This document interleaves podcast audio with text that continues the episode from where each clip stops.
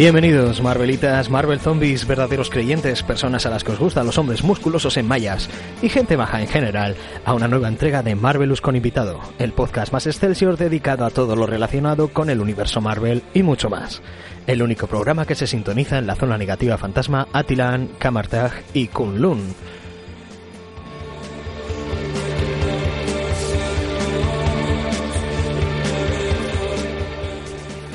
Hoy volveremos a activar la bat señal para poder darle la bienvenida a nuestra batichica favorita, Laila, que nos saludará más adelante. Y desde los controles os saluda el hombre que araña, el señor Parra, dándos a todos la bienvenida a un nuevo Marvelous con invitado.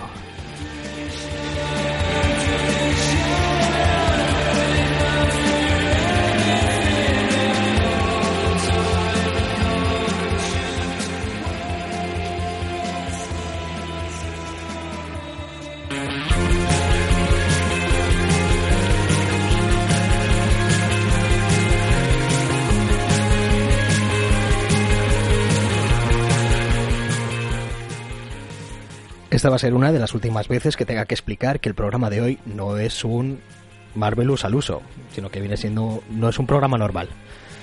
Van a ser estos Marvelous de verano en los que eh, oyentes y amigos del programa nos van a traer una recomendación de un cómic para leer.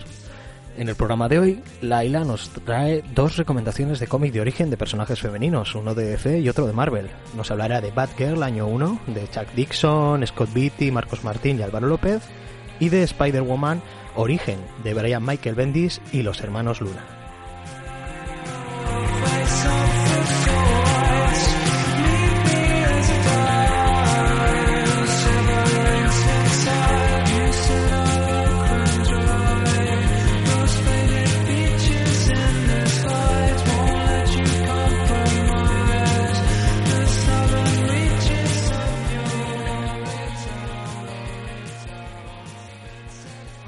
Bueno, pues bienvenida Laila a una nueva entrega de Marvelous con invitado. Muy buenos días, gracias. ¿Qué tal estás? Bien, y por si no os ha notado aún, un poco nerviosa, pero... Pero poco a poco ya, ya nos iremos soltando un poquito, ¿no? Sí, aclimatando un poco. Bueno, ¿tu, tu nombre es Laila o es Nick? No, mi nombre es Laila. Ah. Sí, es nombre árabe. Como es un nombre ya bastante chachi, no hace falta ponerse un Nick. Sí, sí, sí. Mi nickname que suelo poner cuando escribo normalmente en un blog o para algún trabajo de clase o tal Ujú. es Poder. Ajá. Pues nada. Y para que te vayan conociendo un poquito más los oyentes, ¿a qué te dedicas? Pues yo estudié educación infantil, ahora me gradué y ahora estoy estudiando educación primaria en inglés. Ah, oye. ¿Y haciendo prácticas Sí. o sí? O... Pues las prácticas las acabé hace un tiempo y ahora estoy en periodo de, ya sabes, eh, teoría, mm, pruebas, tal, no sé qué, pero me queda como unos tres meses para empezarlas otra vez de nuevo y mi idea es fuera. ¿A dónde? Pues en principio Irlanda, Ah, que el- tenía muchas ganas. Oye, pues va a estar. ¿Cuánto tiempo te vas? Pues en principio sería un mes y medio, porque cada año van ampliando de mes a mes. Son cuatro años, primer año no se cuenta, a partir del segundo año ya tienes un mes y el último curso son tres meses y medio. Ah, pues está, está muy chachi. Y desde, está- desde- eh, eres del grupo de, de gente joven, de oyentes jóvenes de Marvelous, porque ¿cuántos años tienes? y tengo 23, 23. recién cumplí, bueno, recién cumplidos, los cumplí en julio. Ah, pues mira, justo, eh, pues eso, del, del grupo de jovenzuelos de, de Marvelous. Y, ¿Y desde dónde estás hablando ahora mismo? Pues desde Madrid, Madrid Centro, al ladito del Retiro. Ujú. ¿Y er- eres de ahí, de toda la vida, o, o te mudaste ahí? No, mi, mm, soy de aquí, nací aquí en Madrid, soy gato, como, como se decía antes, pero mi padre es de fuera. Mi padre es de Libia, se vino a España joven a trabajar y tal, y conocí a mi padre y dijo, aquí me quedo. Ah, pues está, está guay. y bueno, Está pues ah, ya alguna curiosidad que quieras comentar de algún de redes sociales o de algún blog, alguna cosita así. Pues te comento, yo no soy muy de redes sociales, pero tengo una web que me gusta mucho, que la utilizo para dar clases particulares. Se llama tusclasesparticulares.com. Entonces hay una serie de etiquetas según accedes a la página web. Y hay una categoría que es primaria. Y ahí si me buscáis por mi nombre, Laila, con i latina, saldrán pues a dar clases particulares, tanto para técnicas de estudio como para inglés. Y lo tengo eh, pues para tanto la etapa de infantil, que a lo mejor piensa que no se hace mucho, que realmente los niños tan pequeños no necesitan clases, pero hay clases de refuerzo que siempre viene bien tener en cuenta y tal, y son actividades lúdicas. Y luego también lo tengo focalizado para los adultos, si quieren clases de español extranjeros, y primaria, por supuesto, también. Y, pero eso, las clases particulares, ¿eso es un punto de encuentro para luego ir a domicilio o, las das online? Eh, se pueden dar tanto online como a domicilio. Incluso tienes una opción que te permite ir a la casa del profesor también. Ah, pues bien, está, está muy curioso. Eh, menciona la página otra vez por si a alguien le interesa, que igual justo dice, no le voy a andar dando para atrás. sí, se llama Es todo seguido y aparece en Google, es la primera, el primer enlace que sale. Se llama tusclasesparticulares.com. Y si buscan Laila con i latina, pues estás tú ahí dando clases. Sí, creo que soy de las pocas que van a encontrar ahí la página. Sí. no, no es muy conocido el nombre. ¿Y, alguna cosita más que quieras que quieras comentar de curiosidades? Sí, eh, bueno, tengo un grupo de amigas que lleva ya un tiempo dedicándose al mundo del artisteo, como digo yo, pero centrado en ellas les encanta dibujar principalmente manga y el estilo que tienen es mm, chibi. Ah, no sé si es relativo, sí, seguro que lo conoces. Sí, sí, en plan mono, kawaii, así chiquitino. Sí, exactamente, muy cubito todo. bueno, pues van a presentar sus proyectos a la Japan Weekend y van a estar los de los eventos que organizan y tal. Y si queréis buscarlas para ver pues cómo es su estilo de dibujo, qué colores utilizan o por qué se les caracteriza tanto a pesar de que utilizan el estilo chibi, pues podéis buscarlas en Instagram y en Twitter como Dragonfly Studio. Dragonfly Studio, en la Japan Weekend de Madrid van a estar. Sí, van a estar a finales de este mes y pues es la primera vez que les vayan a recibir y tal. Va a estar en los stands donde se dedican pues a eh, hacer dibujos artesanes, eh, artesanales y la gente pues quiere conocer a nuevos artistas que están emergiendo y tal, pues por esa zona las encontraréis. Sí, el, 30 de septiembre y el, y el 1 de noviembre en, IFEMA. Ahí es donde puedes encontrar. Ah, ¿Cómo se llamaba el, el estudio? Dragonfly Studio. Vale, pues también pues podéis buscar online un poquito para ver el estilo que tienen y eso. Y si vais ahí a visitarlas, decirle que vais de parte de Laila, ¿no? Exactamente. A ver si os hacen un dibujito o alguna cosita así. Muy bien, pues vamos a pasar, si quieres, a menos que quieras comentar alguna cosita más con las, con las preguntas estas que voy haciendo a todos los oyentes y amigos del programa. Un poquito. Vale. Pasamos a las preguntas. Bueno, pues esta, esta es la que tiene un poco de polémica porque la gente o no se acuerda o es Mortal y Filemón, que es la de cuál es el primer cómic del que tienes recuerdo de haber leído. Pues te vas a sorprender, porque es Mortadelo y Filemón. Vaya, no, lo había visto venir. A ver, estaba, te, te comento, estaba entre dos. Estaba entre Mortadelo y Filemón, los Juegos Olímpicos de Sydney del 2000, que ese sí que es el que tengo un recuerdo más vivido. Y luego tengo otro que me, que es de mi madre, que también me gusta mucho, que es de Tintín, y se llama En el país del oro negro. ¿Y ese también lo leíste de pequeñita? Sí, aunque no me llegué a enterar del todo, porque la trama por aquel entonces a mí me parecía compleja, yo a lo mejor tendría pues ocho años más o menos o nueve, me, llamó mucho la atención el dibujo. Fue lo que más, más me gustó. De Mortadelo y Filemón me gusta la parte cómica, la parte pues de los momentos así de suspense o de hacer tonterías y esto me encanta. Me llamó incluso, sí, me llamó muchísimo más que el hecho de leer un libro tal cual, porque yo de pequeña era de las que me gustaban muchísimo las ilustraciones. Y el de Tintín dices que era de tu ama. Sí, de mi ama. ¿Y el, y el, mortadelo ese sí que te lo habían comprado para ti? Sí, el mortadelo fue un regalo de cumpleaños de mi padre. Ah, y me acuerdo que, fíjate, me costaba en su día como 1.350 pesetas, como unos 8 euros. Jope. Y era, sí, y era una segunda edición. Era de estos de tapadura, entonces. Me imagino. ¿Y ese, Exactamente. todavía lo, lo conservas? ¿El de Mortadelo? Sí, aún. Sí, aún tengo la suerte de conservar todos los cómics que he podido. No he conservado los de mi padre, porque él también de pequeño conservaba, bueno, leía bastante a Batman, según me comentó, pero los vendió y tal, y al final me he quedado con la gusta de decir, mm, ¿qué, autores leería, sabes? Sí. Dentro del mundo de este. Y claro, en el año 2000 más o menos sería esto cuando te lo regalaron. ¿Qué, cuántos tenías tú más o menos?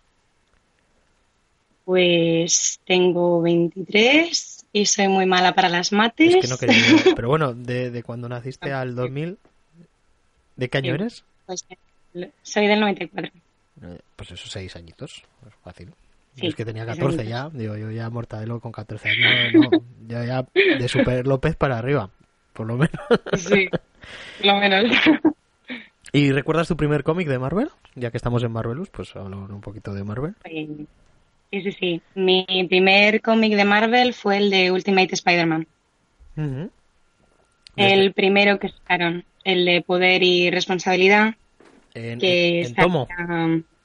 Sí, el tomo. Me acuerdo además que mm, lo vendían con el kiosco y también te venían el de Ultimate X-Men. Sí, eh, gente del mañana creo que se llama, el de Ultimate X-Men, el primero.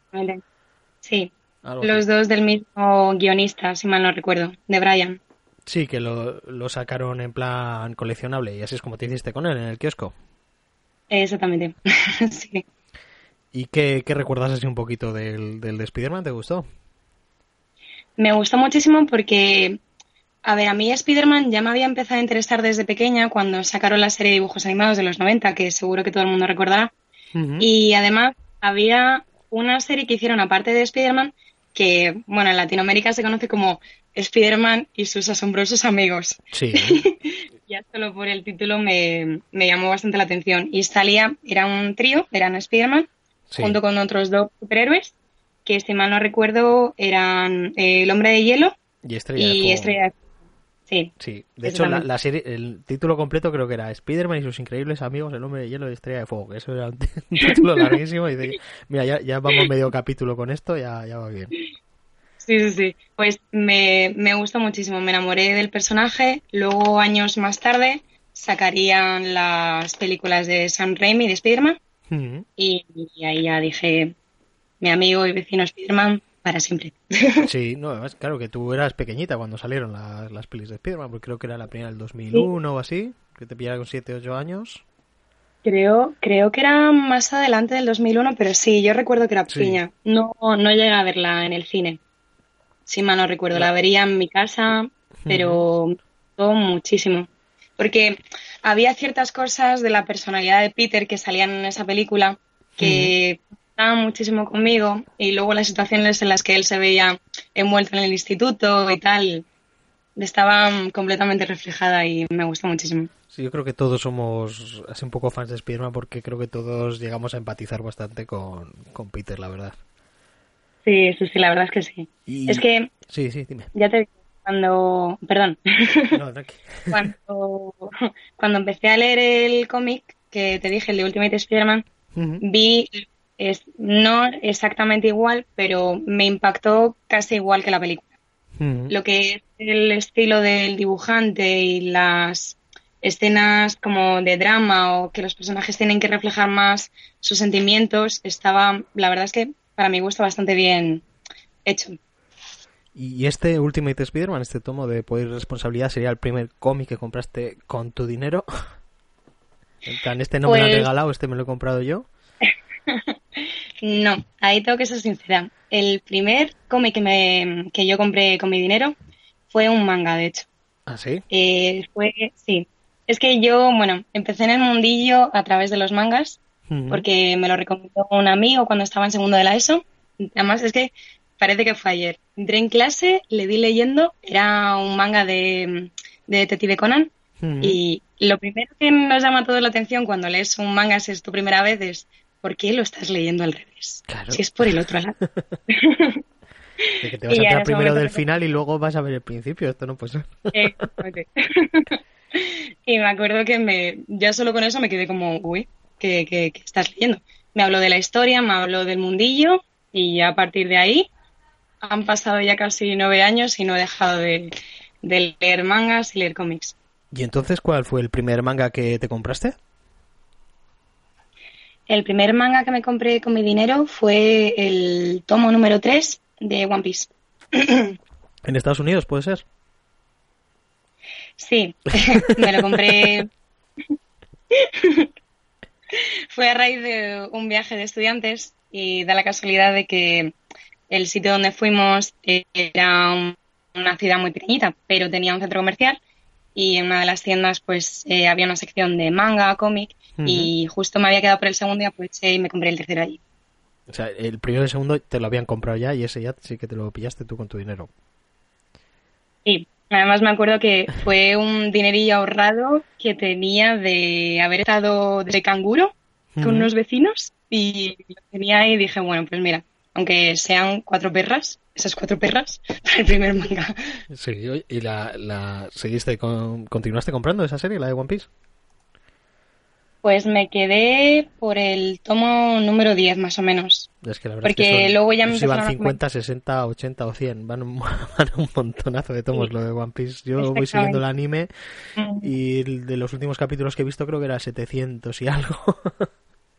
Va a ser una serie muy larga, la verdad. Muchísimo. Es muchísimo. Yo cuando lo vi dije, mira, vamos a hacer una cosa. Aparcamos aquí en este y ya si mm. dentro de un tiempo Mm, creo que lo puedo retomar o me interesa por el anime, estupendo. Hmm. Si no, tal cual estaba, me quedaba estupendamente. no, está, está muy bien. ¿Y cuál sería la primera serie que, lograste tener completa?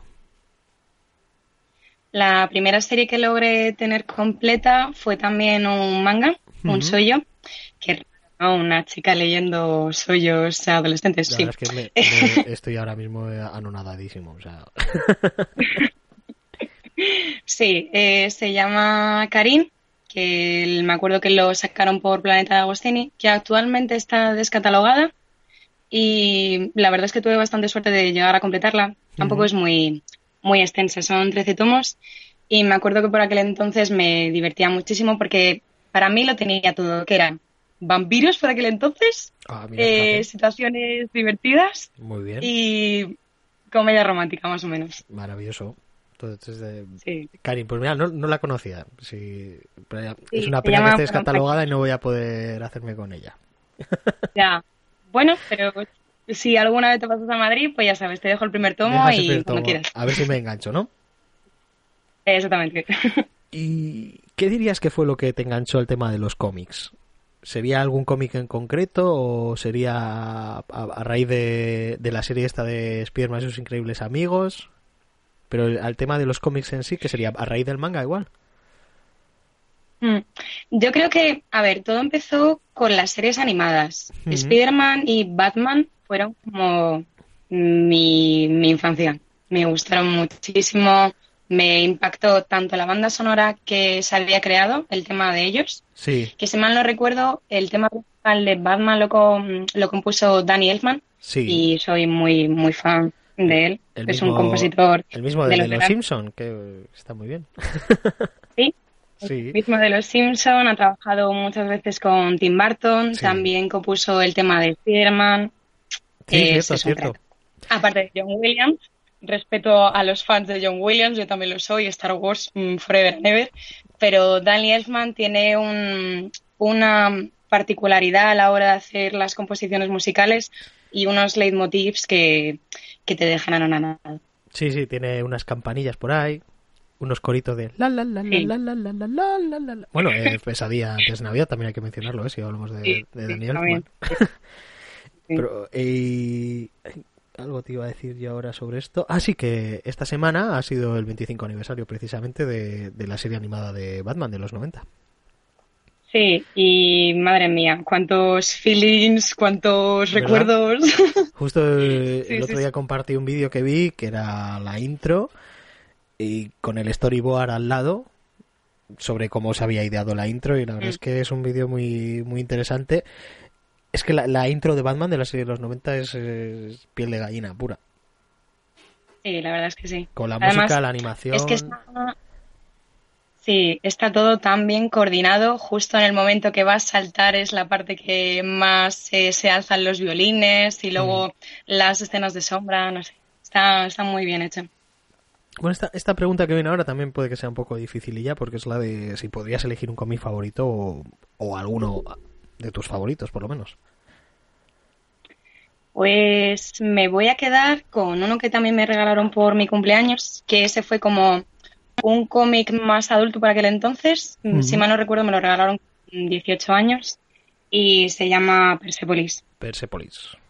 Mira, no, lo hmm. tengo leído aún. Es uno de esos más read, yo creo que son más read, pero que todavía lo tengo pendiente. Sí, te cuenta la historia de una chica iraní y cómo vive la situación allí del cambio de gobierno y luego cómo, o sea, está basada en hechos reales su, historia. La, la propia autora es la que cuenta la historia a través de, a través de este cómic y es un dibujo muy simple, pero lo que más llama la atención es la eh, son los propios diálogos, el argumento, la historia en sí, y gana, gana bastante. Mm, es un poquito slice of life, ¿no? Un poquito como muy, muy real, ¿no? Sí, exactamente. Fue, yo creo que de los primeros cómics que me impactó como historia, mm. más que como dibujo o composición gráfica en general. En plan, esto también puede ser serio. ¿Perdona? que en plan esto también puede ser serio el tema de los cómics, que no solo es comedia romántica y eso. exactamente, exactamente, porque yo me acuerdo que por aquel entonces cuando le decía a la gente o a mis amigos que leía cómics, es como, va, esos son cuatro chicos en pijama o que luchan contra el crimen y hacen el tonto y tal, y es como, no, en realidad el mundo del cómic es muy extenso, tienes de todo y no solo te cuentan historias posibles. Muchas de las de los conflictos que tienen en mil historias están basados en lo que vemos actualmente, ya sea cambio climático, ya sean guerras, ya sea mm, pobreza, mm, tenemos de todo.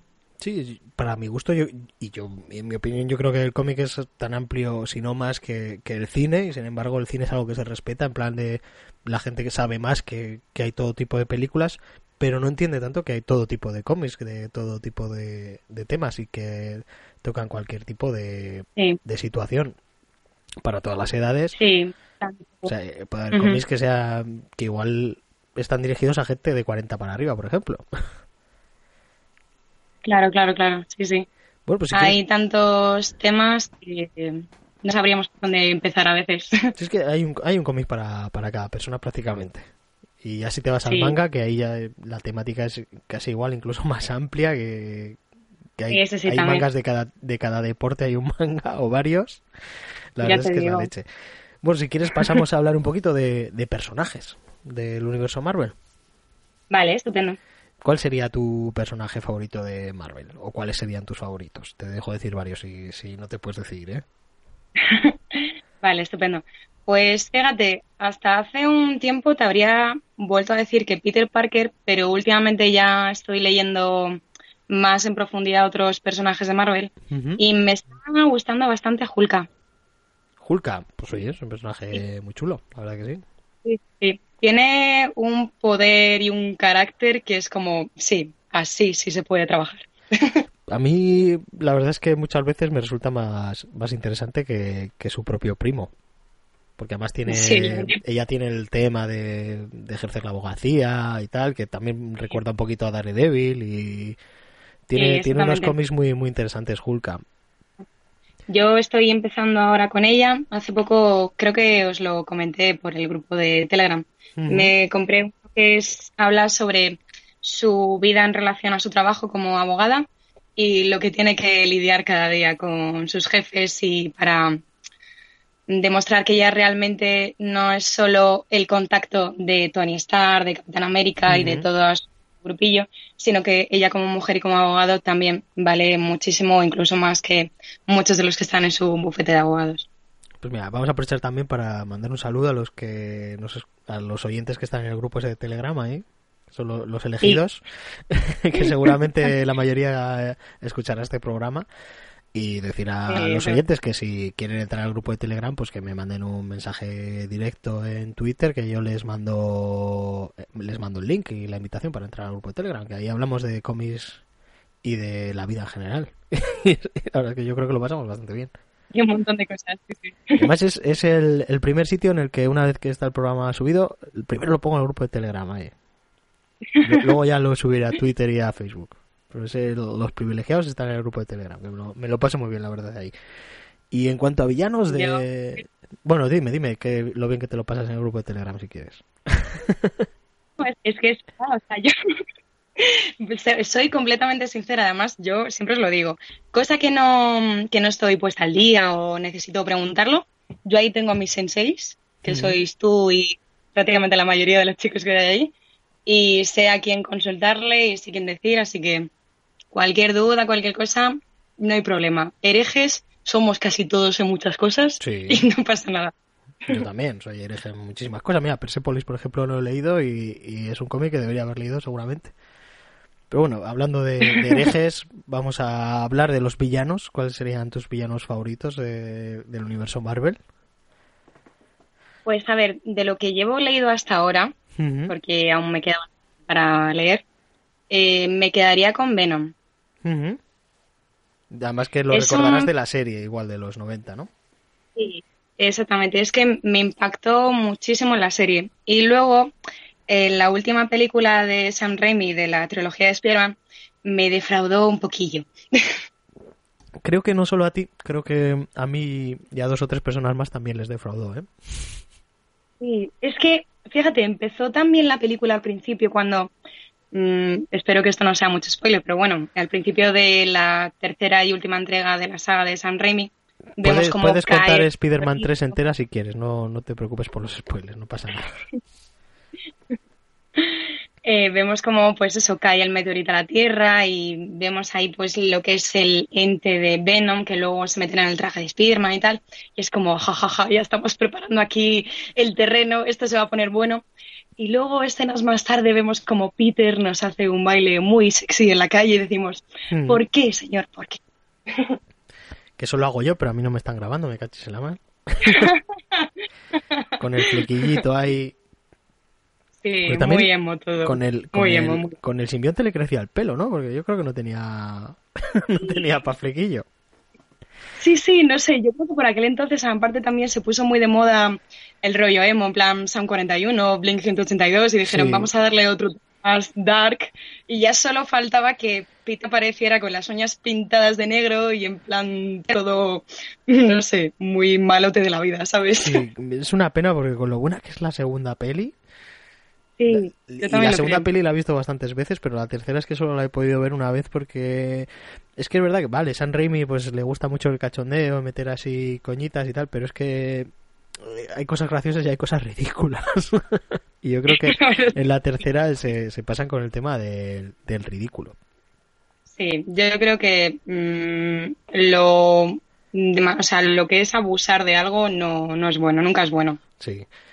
Bueno, y en cuanto a grupos, eh, grupos de superhéroes, eh, ¿cuál cuál, ¿de cuál serías tú? Que aquí la gente está entre Vengadores, X-Men, si quieres mencionar alguno más, así que no sea muy conocido. Por ejemplo, en el último programa María hablaba de campeones.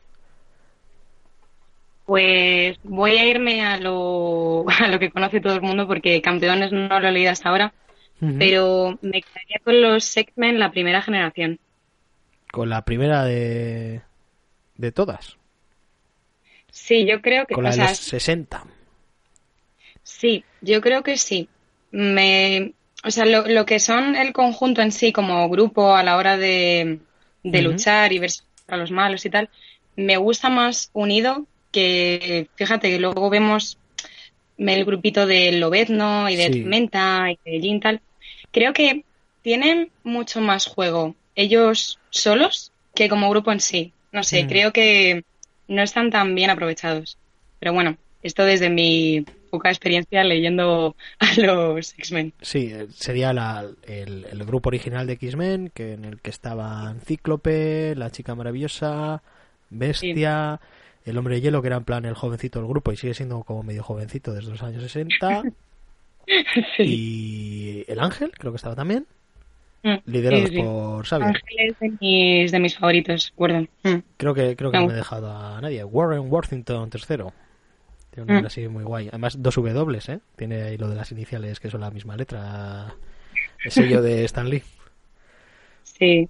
Vale, pues eh, yo creo que hasta aquí estaría el tema de, de las preguntas. Voy a poner una cancioncita y pasamos con la recomendación, si te parece bien.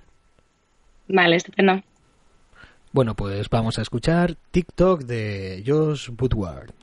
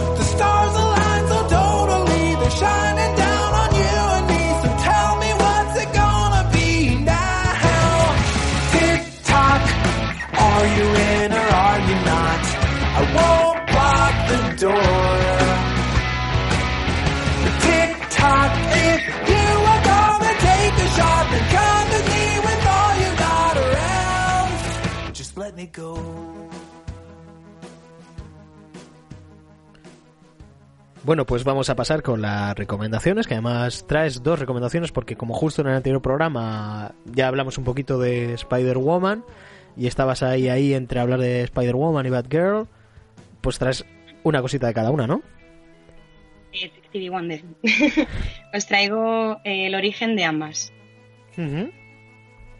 ¿Y con cuál de pues ellas vas a empezar?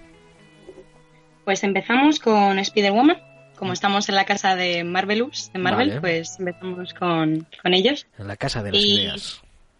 Exactamente. si queréis, eh, os voy a hacer como una especie de ficha técnica mm, con los datos así más importantes por si queréis cogerlos al principio, pues luego lo, para que quien Saber los autores y esas cosas.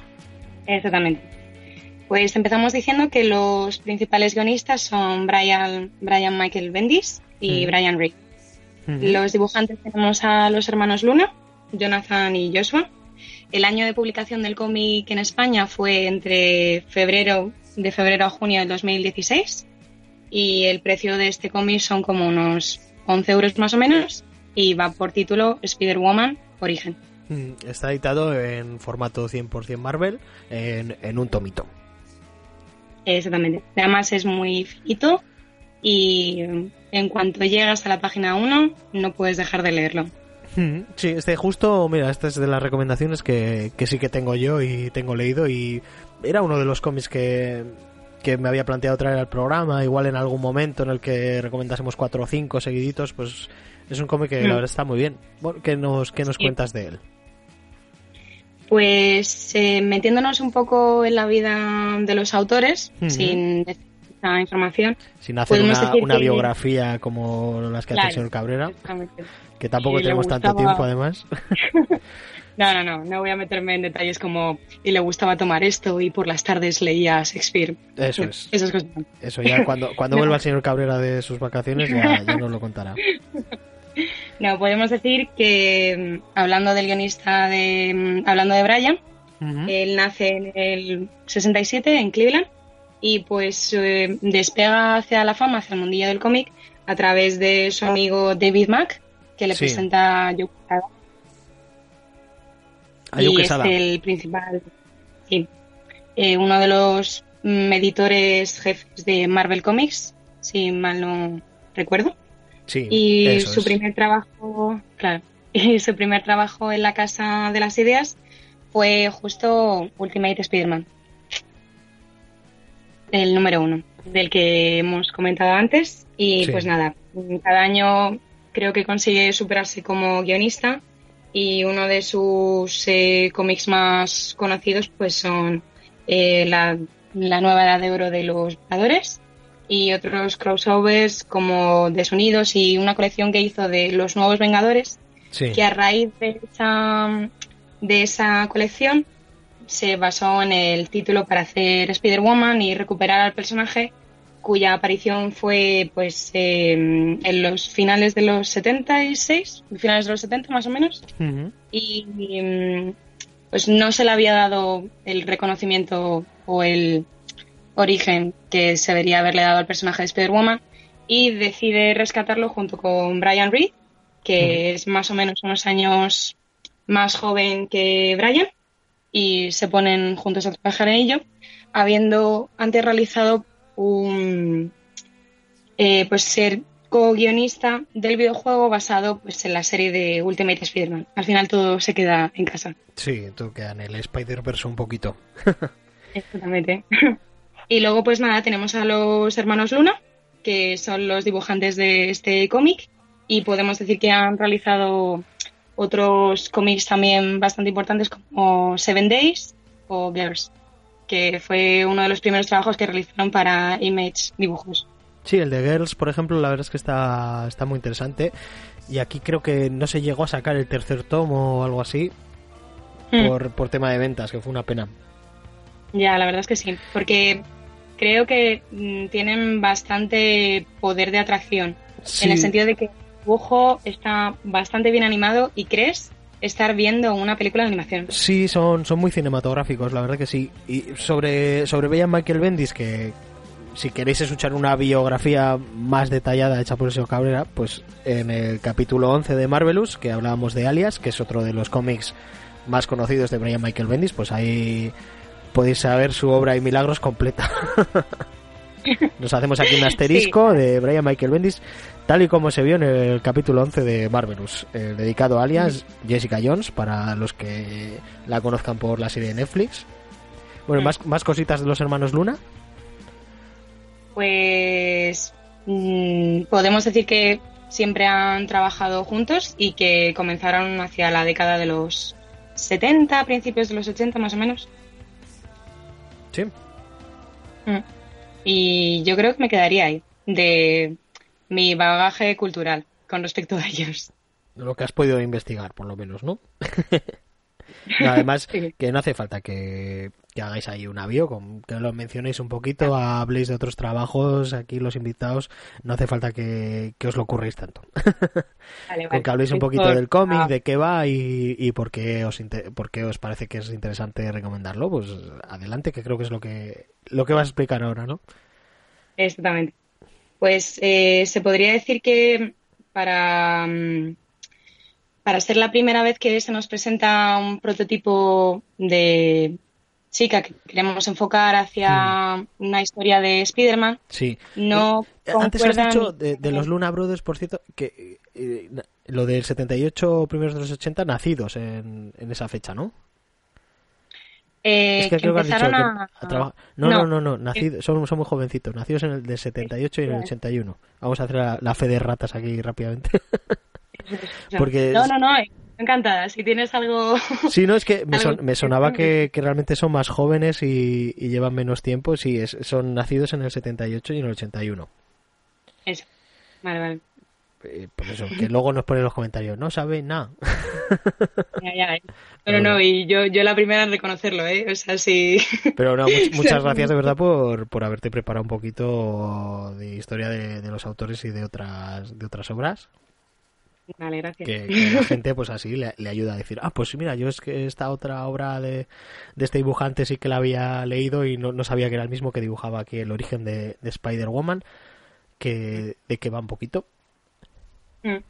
Pues a ver, podemos decir que es un enfoque completamente diferente a lo que nos esperaríamos de Spider-Man. Mm, el personaje de Jessica Drew, tanto su origen como la adquisición de sus poderes arácnidos, difiere muchísimo del personaje principal. Que, además es un poco diferente de, de la intro de la serie animada, ¿no? Sí. Que también te explica mm, un poquito el origen, pero es un poco distinto a el que nos cuenta aquí Brian Michael Bendis en Spider-Man. no, no tiene nada que ver. Sí, yo creo que se lo sacaron ahí un poquito y dijeron, bueno, vamos a darle que se parezca un pelín a Peter Parker de alguna forma, pero no. Las circunstancias fueron completamente diferentes y no tiene nada que ver. Bueno, pues continúa, continúa. Vale, pues podemos decir que esta historia mm, comienza relatándonos un poco en qué está trabajando el padre de Jessica Drew años antes de que, bueno, durante meses antes de que ella naciera. Entonces, las primeras páginas son como una especie de diario de bitácora, por así decirlo, en el que pues su padre nos relata en qué está trabajando, en qué consisten más o menos sus experimentos, eh, qué es lo que quiere conseguir, sus sentimientos, sus emociones.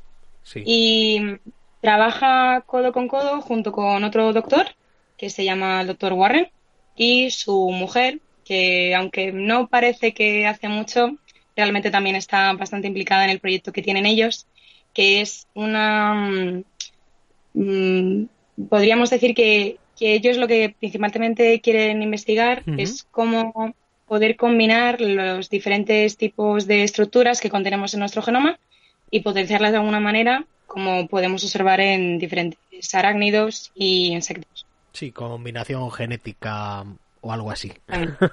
Exactamente. Y una especie de cosa rara para luego que lo puedan aprovechar para cosas muy buenas. Ciencia y esas cosas. Podemos decir también, sin hacer mucho spoiler, que hay una organización bastante importante que está pues a la cabeza de los experimentos que ellos están haciendo y que quieren desarrollar, que es Sidra en este caso. Espero que no sea un spoiler. No. Y yo creo que no, ¿no? Es, la historia de origen del personaje. Así que yo creo que más o menos ya sabemos. Y, y si no lo sabes, pues te vas a enterar leyendo el cómic. Sí, yo creo que mm, ya solo las primeras páginas e incluso uno de los dibujos que aparece reflejados dices, mmm, a mí este, este señor, esta calavera pulpo me suena mucho. Sí. y nada, pues eh, resulta que durante una de las eh, una de las visitas que reciben del general eh, Wyndham, creo que se llama, si tú me lo dices, yo te creo, porque mm. yo ya mi memoria no, no es lo que era y lo leí hace un año o así. yo es que también lo, lo releí también en su día, pero ha pasado bastante tiempo. Pero sí, digamos que reciben la visita de este general y durante pues esta visita rutinaria para ver cómo van los progresos y tal, ocurrió un accidente en el laboratorio, como debería de pasar, y resulta que Jessica adquiere los poderes estando su madre embarazada. A partir de ahí, su padre empieza a preocuparse muchísimo por su mujer más que por el estado de su mujer, sino por el estado de Jessica, cómo va a nacer, cómo se va a desarrollar, si va a tener algún tipo de problema y tal. Y aparentemente los primeros años de vida todo funciona bien, pero hay un día que surge un accidente y a partir de ahí, pues el padre empieza a preocuparse más por el hecho de que mm, su hija sea una buena arma para utilizar para Hydra, para otros fines. simplemente el hecho de preocuparse de que es su hija y de que él, por lo que está pasando no es muy normal. Empieza a tratar a su hija más como un experimento que como si fuera su propia hija. exactamente. Entonces, a partir de ahí ya su madre empieza a estar bastante confundida por la situación, decide enfrentarse a él y ocurre otro accidente y digamos que Hydra se aprovechará de la situación y utilizará a Jessica para sus propios beneficios, que es al fin y al cabo lo que han estado queriendo hacer desde el principio con todo el desarrollo de la investigación de, su padre. Interesante. Esos serían mm. más o menos los primeros números, ¿no? Eh, los dos primeros, sí. De, creo que son cinco o seis números en total lo que tiene el tomo. Sí, son cinco números en total y lo que os acabo de contar sería como los primeros dos, tres capítulos más o menos. Sí, que son un poquito la, infancia de ella y luego ya la veremos más crecidita. Claro. Y ya con sus poderes y sus cosas. Sí, sí, sí. La veremos crecidita, pero la pobre las va a pasar canutas para madurar tan de repente. Sí, sí, la hacen madurar repentinamente, eso se, se ve en el cómic y la verdad es que es, un recurso bastante, bastante curioso. Sí, sí, sí. Vemos como las circunstancias que por las que ella se tiene que mm, verse implicada y la rodean le harán dudar muchas veces de quién es el bueno, quién es el malo, en quién puedo confiar, cómo puedo tener mi propia vida sin que nadie me esté vigilando constantemente. Hmm. Yo creo que la verdad es que es, mm. es un cómic muy interesante porque el personaje es, es, muy interesante y sale aparece bastante últimamente en, en cómics de Marvel, pero hay mucha gente que igual no sabe muy bien de dónde venía este personaje y entonces hacerse con este cómic de origen, pues la verdad es que, que viene muy bien para, para conocer mejor al personaje de, de Drew. Sí, la verdad es que está bastante bien. Además, lo, la gente que no lo conoce a priori piensan que van a ver una versión de Spider-Man en mujer. Hmm. Y mm, no tiene, como ya comentamos, no tiene nada que ver. Incluso yo te diría que impacta muchísimo más esta historia de Jessica Drew que la historia que nos podríamos encontrar en Spider-Man. Sí, lo, único que comparten es el, el, Spider en el nombre. La, verdad es que no, no, tiene nada más que ver. Sí, sí, sí. ¿Alguna cosita más de, de este origen de Spider-Woman? Pues podríamos decir que yo lo recomiendo porque el guion es muy bueno.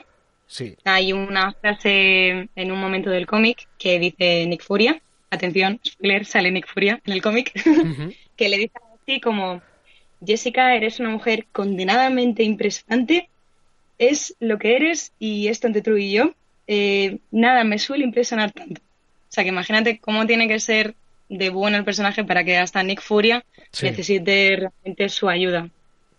No, es que yo la verdad es que me parece que es un cómic muy, muy recomendable. Si os interesa mm. mínimamente el personaje. Y luego hay otro que es también de Brian Michael Bendis que le tengo bastante interés, que se llama Spider-Woman, agente de, de, Sword, creo que es, en vez de agente de Hydra. Mm. Y ese es con dibujo de Alex Malev, que además es un, es un dibujante muy, muy, muy bueno. Así que es un cómic que tengo ahí pendiente de encontrar, a ver si lo, si lo cazo en algún salón del cómic así. Yo también. Y además con la última recomendación que hicisteis en la que Jessica sale embarazada. Sí, ese también, ese también la verdad es que a ver si me hago con él porque la anterior recomendación me, dejó con, muchas ganas de leerlo. Sí, sí, sí, la verdad es que sí. Yo tengo ganas de ver. a ver quién es el padre. Exactamente. Ver quién es el padre y qué ha pasado para que llegue a esa situación. Esa es la cosa. Porque ah, mm, si lees el origen de Jessica, no te pegan nada pero para nada con lo que luego nos contarían. Muy bien. ¿Y ¿Alguna cosita más del de Spider-Woman o pasaríamos a Batgirl? Yo creo que lo último que os podría decir es que es bastante fácil de hacerse con él. Va a ver, yo lo adquirí, bueno, lo conseguí por la biblioteca de mi barrio, pero más de una vez lo, lo he visto en alguna tienda y tampoco es demasiado caro. No, es un tomito de 11 euros que, que vale mucho la pena. Yo creo, además, Brian Michael Bendis, pues habrá gente que le gusta, gente que no, tiene sus altibajos, pero me parece que este es, es, un buen trabajo del guionista, la verdad. Mm, sí. Y yo creo que nada más que añadir, que lo leáis, lo disfrutáis y ya nos comentaréis si os ha gustado o no. Eso es, eso es un personaje muy interesante del que, del que conviene saber de dónde viene y un poquito para conocer su personalidad, pues saber cómo obtuvo sus poderes y, cuáles fueron, cómo fueron sus primeros años como heroína o heroína entre comillas. Así que, pues bueno, pues vamos a ver de qué va ese Batgirl año 1, que ese sí que no, no lo tengo leído y casualmente justo la semana en la que estamos grabando esto ha salido en el coleccionable de Salvat, de novelas gráficas de DC. Así que os podéis hacer con él por 11,99 en tapadura, que está bastante bien, aunque hay, hay otras ediciones que creo que ya nos vas a comentar después. Sí. Pues vamos a... Pues lo que... Vale. Eh, os puedo decir que, como ha dicho Edu, sale bastante mejor que lo adquiráis ahora que Salvad lo ha, lo ha vuelto a relanzar por tema económico. Porque en su día a mí me costó 23 euros y, a ver, merece la pena por el hecho de que al final las últimas páginas están dedicadas a mostrarte cómo es el entintado, cómo han hecho los contarte un poquito de los personajes. Esto va por la editorial de Norma. Y merece bastante la pena si os gusta mucho el personaje de Batgirl. Que es una introducción y queréis ver qué tal está y, cómo surgen sus acontecimientos, pues os lanzáis con Salvat y a partir de ahí ya Sí, también creo que luego hay edición de FC de este material, la parte del de Norma, y, mm. luego ahora pues el, coleccionable. También pues, hay varias maneras de hacerse con esto, no es un cómic descatalogado, así que no, tenéis excusa. no, no está descatalogado, menos mal, como otros que han pasado hace unos años, como... Sí, a veces recomendamos cosas que son difíciles de hacerse con ellas. Sí, la verdad es que sí, a no ser que sepáis de alguna página web donde esté todo, cosa que yo no recomiendo porque yo soy de, no, te lo tienes que comprar y si puedes adquirirlo estupendamente o si es de segunda mano, más que el hecho de ir a una página web y leerlo porque no, no vas a sentir lo mismo. No, no, es lo mismo, no es lo mismo. No es lo mismo. No es lo mismo analógico ahí en la mano que, que digital. No, no, nada. Bueno, pues en cuanto a, bueno, el título, como bien hemos dicho, es Bad Girl Año 1. El guion está mm, escrito por Scott eh, Betty y Chuck Dixon, si mal no pronunciado.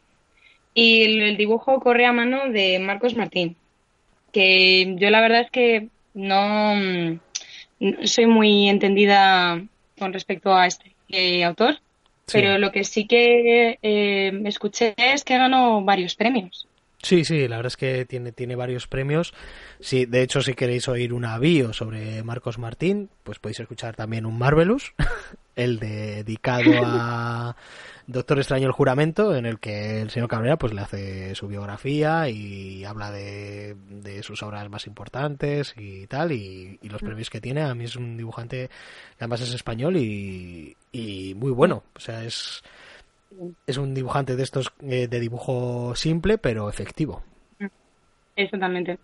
O sea, con a lo poco que, que se desarrolle te va a gustar muchísimo más. No es un dibujante que se detenga mucho en los detalles, pero sí que es cierto que sus bocetos contienen bastante acción.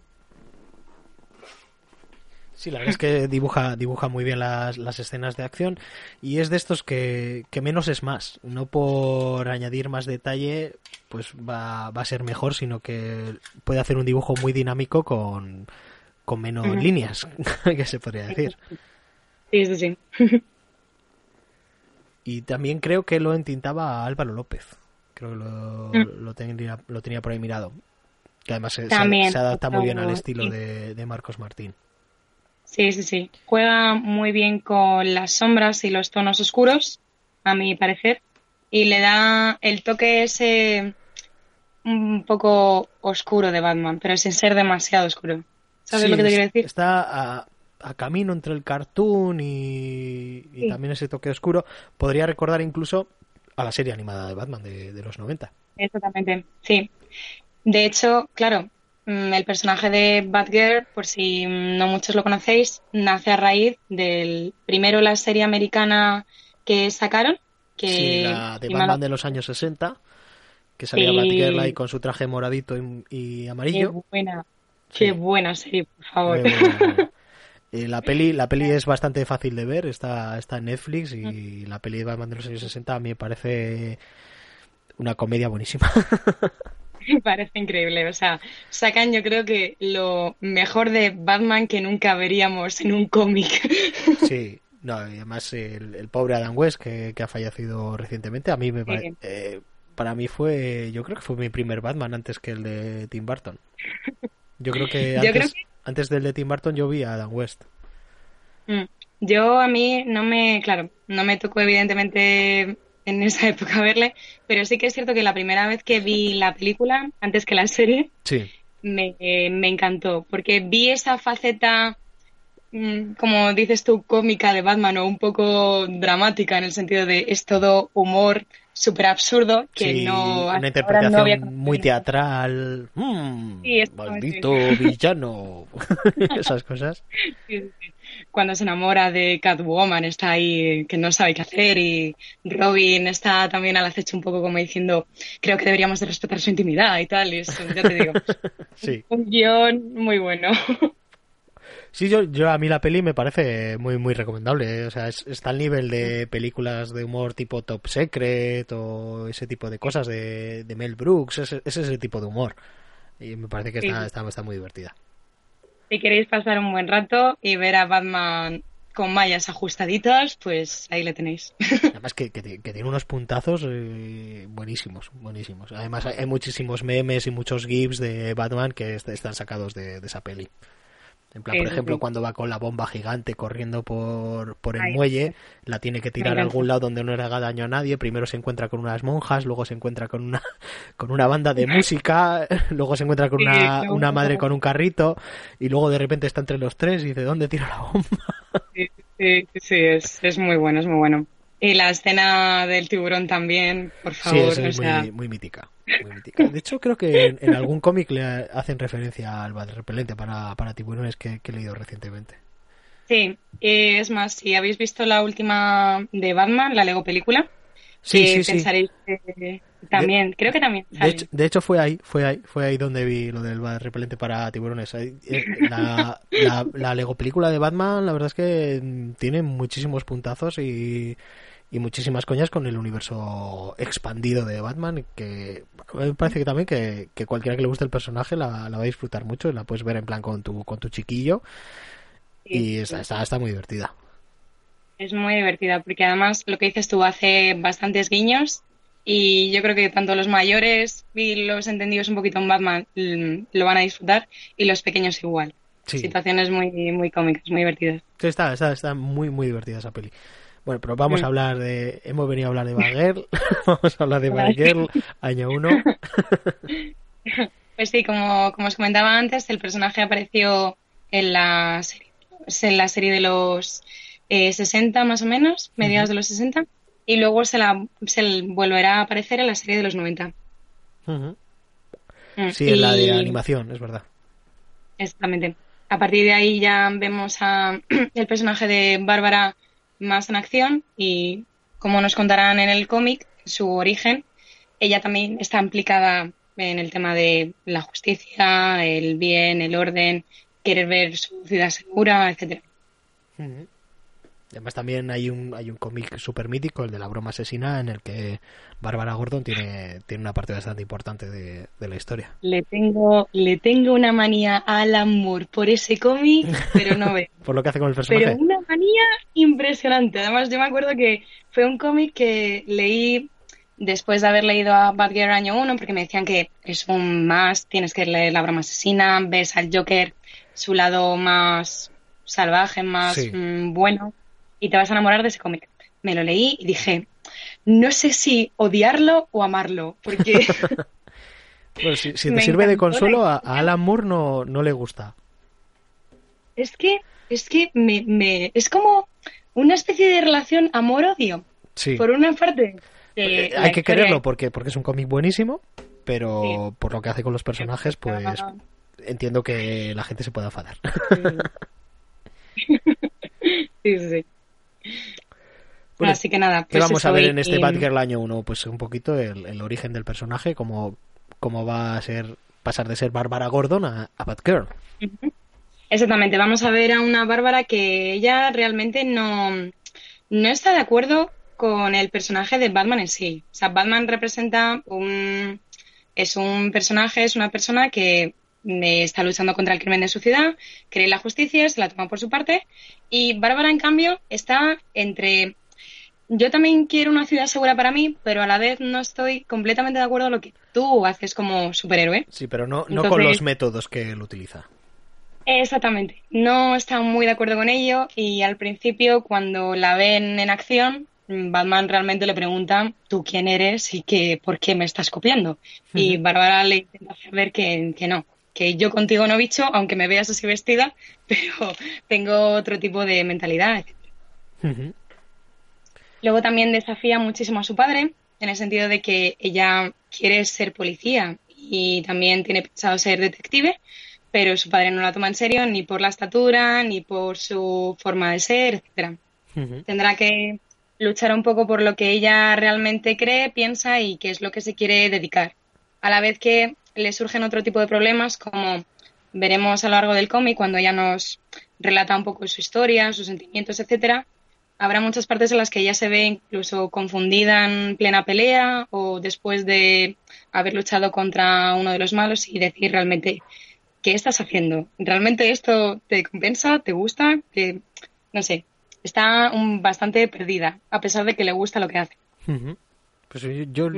le, tengo ganas y seguramente me haga con, con el volumen del coleccionable porque me parece que es un cómic muy muy interesante. Mm. Además, la mayoría de los años uno suelen estar bastante bien.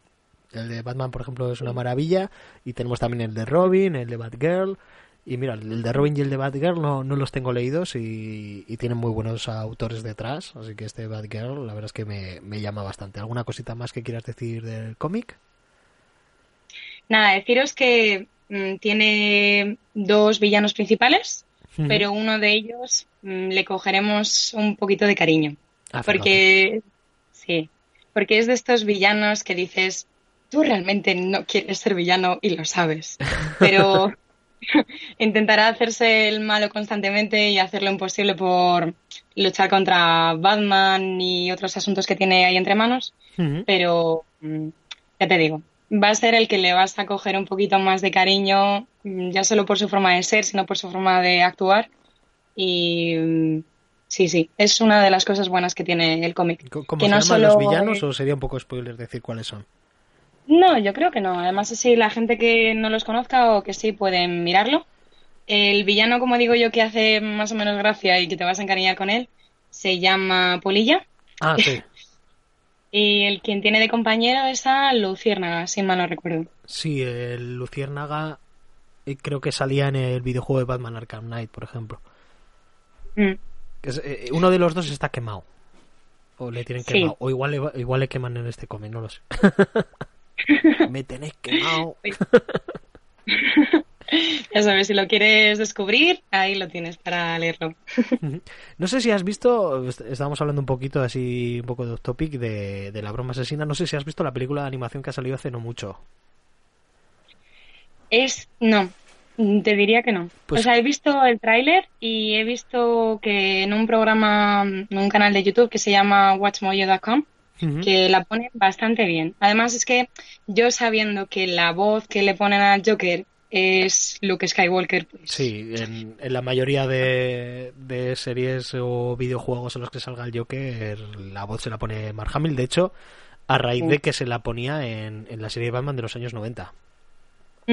Sí, sí y le pone la voz de Hamill es un poquito el doblador oficial de, del Joker en, Estados Unidos y en los mm. juegos en los videojuegos de Arkham también también se la pone Mark Hamill la voz y hace mm. hace un papelón increíble de, hecho yo creo que es el papel de su vida no sé si está si sería de Luke Skywalker o hacer del Joker en la voz porque la verdad es que es que es muy bueno pues te recomiendo mucho esta película y la recomiendo también a nuestros oyentes porque eh, es mejor haber leído el cómic y después ver esta película pero es que en la peli lo que, lo que pasa en el cómic, yo creo que empezaría al de 40-45 minutos de película.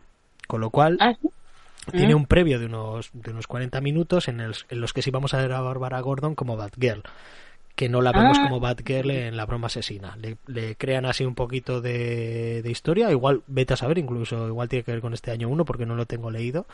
Le crean un poquito de historia a Batgirl y la vemos trabajando como Batgirl antes de que pasen las cosas de los eventos que vemos en el cómic de la broma asesina, con lo cual me parece que está, está muy interesante. ¿eh? Y creo que, que igual te podría gustar más que el cómic. Que me voy a enamorar más del personaje y luego voy a, voy a pasar las canutas De después. hecho, el, el plan para esta tarde va a ser verte La broma asesina, la peli de, de animación, y, y ya me contarás a ver si, si te gusta. De acuerdo, de acuerdo, me la apunto. Luego ya, ya, ya verás mi reacción. Vale, pues alguna cosa más antes de pasar con el disclaimer y la despedida. Pues yo creo que no. Creo Mm, que ya tendríamos yo los cómics explicados, cómo hacerse con ellos, de qué van, los autores, ¿verdad? Sí, yo creo que tendríamos todo. Vale, pues eh, pasamos con el disclaimer y luego vuelvo contigo para despedirnos. Estupendo.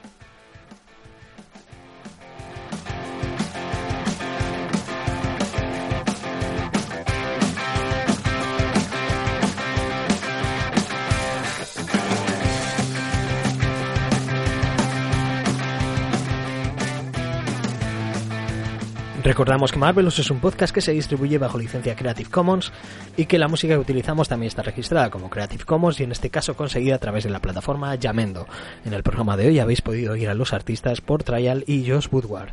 Así que si alguien quiere reproducir total o parcialmente este podcast con fines no lucrativos o eso, puede hacerlo siempre que se nos mencione a sus creadores el señor Cabrera y el señor Parra. Podéis poneros en contacto con nosotros a través de la dirección de correo marvelouspodcast.gmail.com os recordamos que ya nos podéis encontrar en las redes sociales habituales como Facebook y Twitter, también tenemos Instagram, me he hecho un Telegram, si queréis entrar al Telegram, pues nada, me mandáis un mensaje privado por Twitter o por donde sea, o incluso un mail, y os paso el enlace.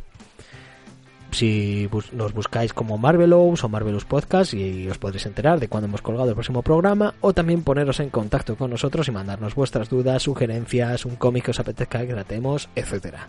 Los programas ya están disponibles para su descarga y suscripción en la plataforma iBooks y también en iTunes. Y recordamos que también tenemos perfil en la plataforma Wacom, nos puedes encontrar buscando Marvelous, de hecho somos arroba Marvelous, y en esa misma plataforma tenemos creadas varias listas con los cómics que hemos reseñado. Además, entrando en la ficha del cómic, pues puedes ver cómo hacerte con él si es que no lo tiene en tu librería habitual. Y también, si te gusta la música que utilizamos en el programa, puedes buscar Marvelous en Spotify, Marvelous Podcast, y encontrarás una lista con todas las sintonías y música de fondo que utilizamos.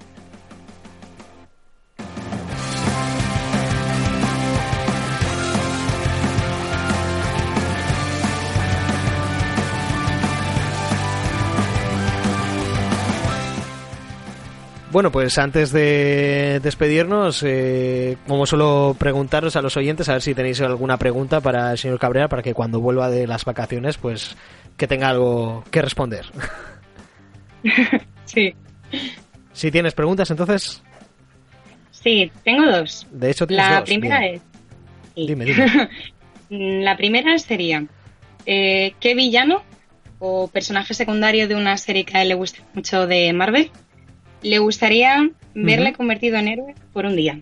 Ah, pues mira, está, está curiosa. ¿Vale? Pues tendrá que, tendrá que pensárselo, tendrá que pensárselo.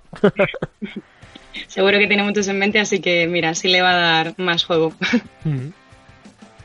Y luego la segunda sería, ¿qué personaje también de Marvel sí, le gustaría que apareciera en un episodio de Los Simpsons?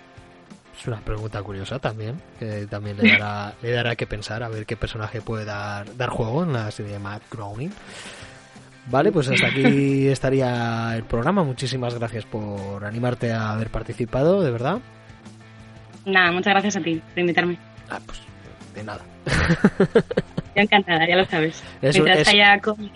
Es un honor haberte tenido y además pues sí, así hemos podido tener un par de, de oyentes femeninas también que pues oye que se, que se os oiga un poquito más en, en los podcasts que parece que, que solo que solo estamos chicos por aquí y además que has traído dos personajes y dos cómics muy, muy interesantes. Así que, pues nada, de nuevo muchas gracias. Nos despedimos de nuestros oyentes. Hasta la semana que viene, que seguramente vuelva a ser Marvelous con invitado.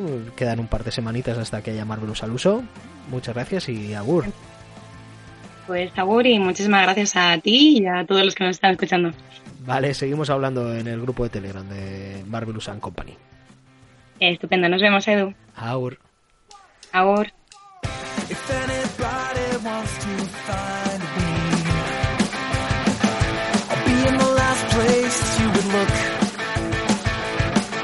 A place where people used to be, a land that's called reality. You'll find me there. I won't be catching up on Reddit. I won't be watching any news. I'll let the planet spin without me, cause everything has been without me sometime.